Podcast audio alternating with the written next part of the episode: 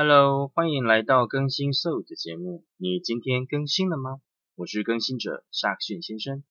这不是心灵鸡汤类型的讨拍节目，这里想谈论有关价值观、态度以及一切人格特质的茶余饭后节目。不管现在的你处在哪个位置，还是自己更新一下吧。来来来，一来一来，拢来哈！哈哈哈哈。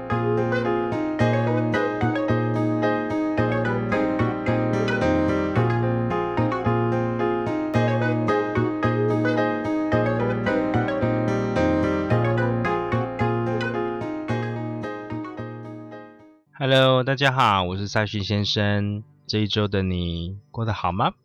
如果过得不错，也请你告诉我。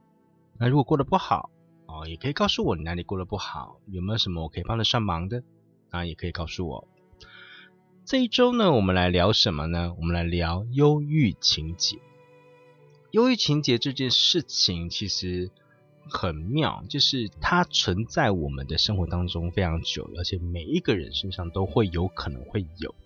那常常体现在啊，老人家他最常讲的说啊，这要是在我那个年代啊，如何如何如何，就是喜欢透过贬低他人来提升自己的价值这样的情况，其实大家都会常常遇到。那上一次提到自卑情节这个名词跟自卑感。透过优越感来让自己逃避自卑带来的无力感，这样的心态我们称为自卑情节。这一周我就来告诉你们，嗯，自卑情节另外一种变化形态叫做优越情节。那与自卑情节相同，优越情节是自卑感的延伸物。自卑情节的表现相对比较隐性，从外在的行为可以明显的感觉到这些人正在受自卑情节所扰。他们不相信自己的能力，贬低自己的价值，常常认为自己一无是处，而且以此为借口选择放弃努力，自卑就是这个，我真的是常常感受得到啊。而优越情节的人看不出自卑，甚至有点对自己过度自信，所以也很常听到人家说这个人有多自信，就表示他有多自卑。这句话其实嗯没有什么错误。甚至那些优越情节的人，他常常批评他人，透过贬低他人的能力来提升自己，强调自己认识多少名人，总是炫耀自己拥有多少财富，也有可能声称自己拥有他人没有的能力，例如预知未来或借由触碰就能医治他人的二级，一些什么神棍，一些很多老师啊什么都有吼。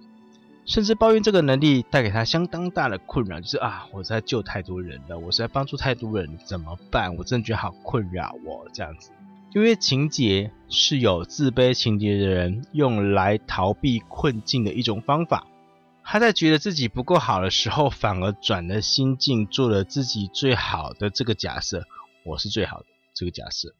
这种虚伪的成就感，弥补了他无法承受的自卑。因为他的自卑感太重，重到他无法承受，所以他只好就像人家讲转念，我转念了，那其实我是最好的。嗯，这是阿德勒，其实 a f r a i d Adler 他在二零一五年阿德勒心理学讲义里面所讲的一段话：优越情节是自卑情节的补偿，而两者可能同时会出现在一个个体身上。因此，我们在自卑情节的人身上看到了优越情节，也是很常见的。人都会自卑，这是每个人都会发生的事情，都会有觉得自己无力感的时候。但自卑感并不是情，并不是疾病。相反的，自卑感是促使人持续向上发展的推力。当个体无法朝有益的生命风格发展的时候，就他的 lifestyle 无法朝更好的方向发展的时候。自卑感就会变成自卑情节或是优越情节。健康的人不会出现自卑或优越情节，甚至连优越感都不会有。当人脆弱的时候，就会失去对这个社会的兴趣，转而追求自己认定的优越。而这样的做法往往无法真正的解决问题，反而会使问题变得更加的严重。所以，其实，在阿德勒他的认知里面，他会认为说，精神病患、问题儿童、罪犯跟自杀者这些族群都有着自卑跟优越的情节，他们缺乏社群情怀，是他们对于社群、对于团体生活是没有什么兴趣的。因此，所做的一切都是为了满足他自己，通通是为了自己，而不是为了他人，没有任何人人际利他的想法。这反而让他们难以融入社会，也不懂得如何处理人际关系的问题。克服自卑或者是嗯忧郁情节，需要并非改变行为，而是从根本的生活形态去做改变。他们需要重新培养生活兴趣，在追求优越感同时，嗯，也能够对社会产生兴趣。发现自己的能力可以贡献给社会的时候，才能够使人重新回到有用的面向上。就是意思就是说，我发现我对他人有用处，就会形成一种强烈的存在感。就是其实常常自杀的人哈，他们常常都会觉得他对他人没有用处。但是我觉得我存在在这个社会上是没有意义的。他所谓的意义是什么？就是对他人。有用，他不会去想到说对他自己有用。当然，其实对自己有用也是很重要。只有那一些优越情节的人，他就会觉得对自己有用很重要。那没有优越情节的人，强烈自卑感的人，他就觉得对自己有用不重要。那我对他人又没有用，我是不是没有存在的意义？所以他就才会有负面的想要自杀的倾向。因为我觉得我存在没有意义，或者是干嘛？我生命存在价值是什么？就像嗯，钟明轩讲的什么人类，他都会自称啊，你们这些人类。那我自己呢？我自己存在个体是什么？他从来没有解释过。对，所以当一个人他追求优越感的同时，又能够对社会产生兴趣，这是很重要的。就是他做一些他觉得他自己很了不起的事情。我觉得我正在做一件很了不起的事情。但是这件事情又可以对他人提供协助，或者跟对他人是有帮助的时候，对其他有帮助的时候，这件事情是很重要的。他同时就会认定说这件事情啊，我可以帮助其他人，我对他人对其他人而言是有价值的。就算我扶一个老婆婆过马路好了，老婆婆转头谢谢你的那个当下，我就会觉得说哦。原来我还可以帮助一个老婆婆过马路啊，而不是站在路边什么事都做不了。这是很重要的一个体验跟一个想法。你如果真的要转念的话，请转这方面的。我可以做哪一些对社会有意义的事情？不用想多大的事情，想很小很小的事情就好了。比如说，我能不能去喂流浪猫？我能不能去喂流浪狗？我能不能去动物之家协助他们？生存，协助动物之家生存，协助动物之家的动物生存。我能够捐钱吗？我能够捐饲料吗？我能够打扫他们的环境吗？清他们的粪便吗？每一个很小的事情都是很重要的。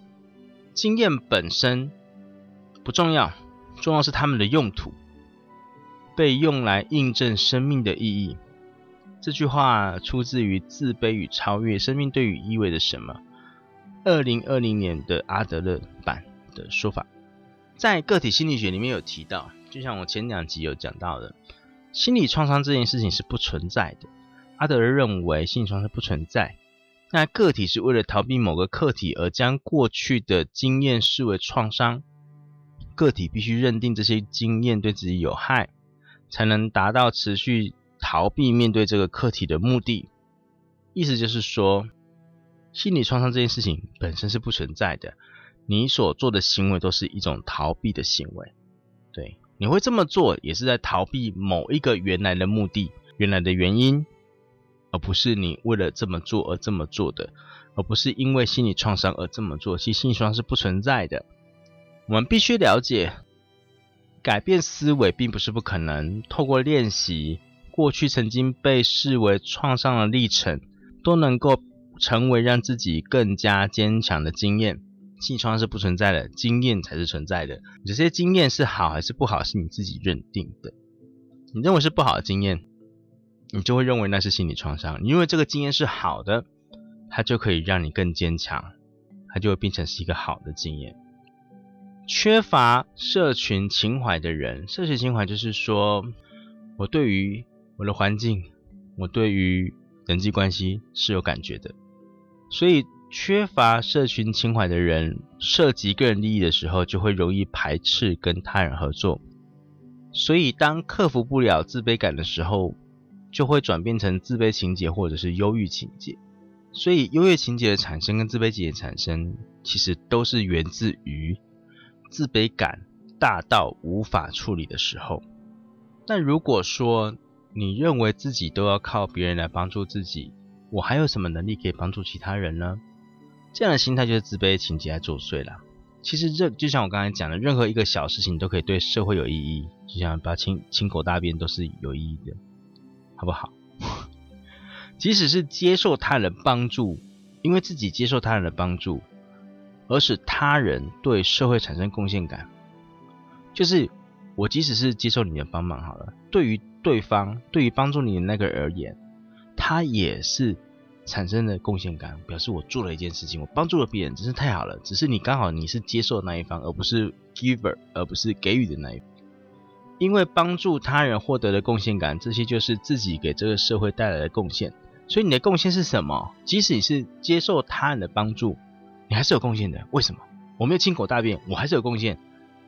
我今天啊被一只狗安慰了，好，那只狗它觉得它自己对这个社会贡献。那你的贡献是什么？你被那只狗安慰，你被那只狗安慰，你被那只狗狗带来的主人安慰，都都是好的。因为你即使说我是被接受的那一方，也是对社会有贡献啊，因为你才有给予那个人帮助别人的机会啊。是不是给那只狗一个帮助别人的机会啊？如果这个时候你有那种，那我都等别人帮助我好了，反正这事也对社会都有贡献啊。那这样的心态就是优越情节。OK，自卑情节就是啊，我没有能力帮助别人啊，我真的没有办法，不管怎么样都没有办法，我一定是帮助不了人，那叫自卑情节。优越情节就是，那我都等别人帮助我好了，反正我对社会有贡献啊。它是优越情节。健康的心态是可以坦然接受他人的帮助，但也不吝于分享自己可以贡献的能力。就是你要有进，也要有出。OK，你要当一个 taker，但是你要当一个 giver。OK，你可以当接受那个人，但是你可以需要变成是那一个给予的那个人。尝试看看吧，尝试你只可以给予什么？亲狗大便，跟狗狗亲嘴，哦，帮他洗个澡。这个你就办法帮自己洗澡了，不不能帮狗洗澡嘛，对不对？可以的嘛。克服自卑跟优越情节，首先就是要对这个社会产生兴趣，这是非常非常重要的。因为自卑优越情节的人，通常都只想要自己，都从自己当出发点，不会从团体当出发点，因为他对于团体是没有感觉的，是没有兴趣的。所以首先对这个社会产生兴趣，这是非常重要的。比如说，有一个街友，他对宠物的付出，兽医看到了街友对宠物的付出而义诊。记者将这些社会议题撰写成文章放在网络上，一般民众阅读完将文章分享出去，转朝转成更大的曝光。有影响力的人士开始抛砖引玉，帮助街友。所以，当这个社会中的每一个人，从街友到只是分享的那个人，做的都是对社会有意义的事情。每一个人都对社会产生贡献，而有这些行为，就是因为拥有的对这个社会的兴趣，哪怕自己做的事情再渺小，只要持续朝这个方向努力，就能够克服自卑优越情节，而且让自己变得更加强大而有能力。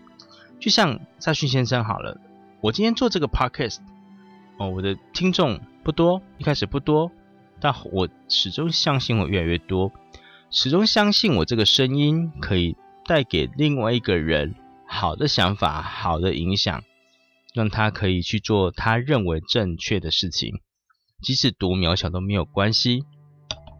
不管他多自卑或多优越，只要他愿意做有利于他人的行为的时候，对这个社会产生兴趣，就是一件非常好的事情。希望这件事情可以抛砖引玉，让大家去想想。呃，哪件事情比较好，哪些事情比较不好。好的事情去做，不好事情不要想，也不要去做。所以有优越情节的人，或者是自卑情节人，其实，嗯，很重要啦，一定要了解自己的情绪，让情绪有一个出口，了解自己的自卑感从何而来，那自卑感延伸出来的行为，自卑情节跟优越情节，哪一些是具体的，让你感觉到你就是这样子，请不要这么做，不要跟他人比较，不要轻易的跟他人比较好或者不好。参与他人的生活，参与他人的人际关系，跟这个社会感兴趣，这个很重要。但是不要比较，不要过度诠释自己的失败。每个人都会经历失败，失败并不可怕，真正可怕的是如何去看待它，如何去诠释你遇到的失败，非常的重要。如何诠释哦？请往正面的方向思考。好处看就是哪些是你的好的良师。好的方向，好的导师，告诉你哪些需要改进，哪些可以变好。坏处想就是让自己掉入深渊，无限的循环找不到出口，请不要这么做。多看自己的优点，有多久没有夸奖自己了呢？有多久没有以自己的优点为傲了呢？多看自己的优点，但是不要过度的解释它，不要变成优越情节，也不要去贬低他人，不要变成优越情节。如果你有一些状况、一些 issue 的人哈，自己知道的，当你面对人生课题的时候，嗯，会犹豫，会裹足不前，或者是借由撤退与人生课题保持距离的方式，会把自己放在一个确保自己可以成功，或者是控制他人的位置，追求的无非是轻松得来的优越性，那这样的意义的。优越性追求是错的，不要这么做，不要轻易的得到你的优越感，不要轻易的、轻松的得到可以确保成功的方式，也不要轻易的、轻松的去控制他人的位置，这样的做法都不讨喜，好不好？都不讨喜，都只是让别人觉得说，哦，你这么做都是。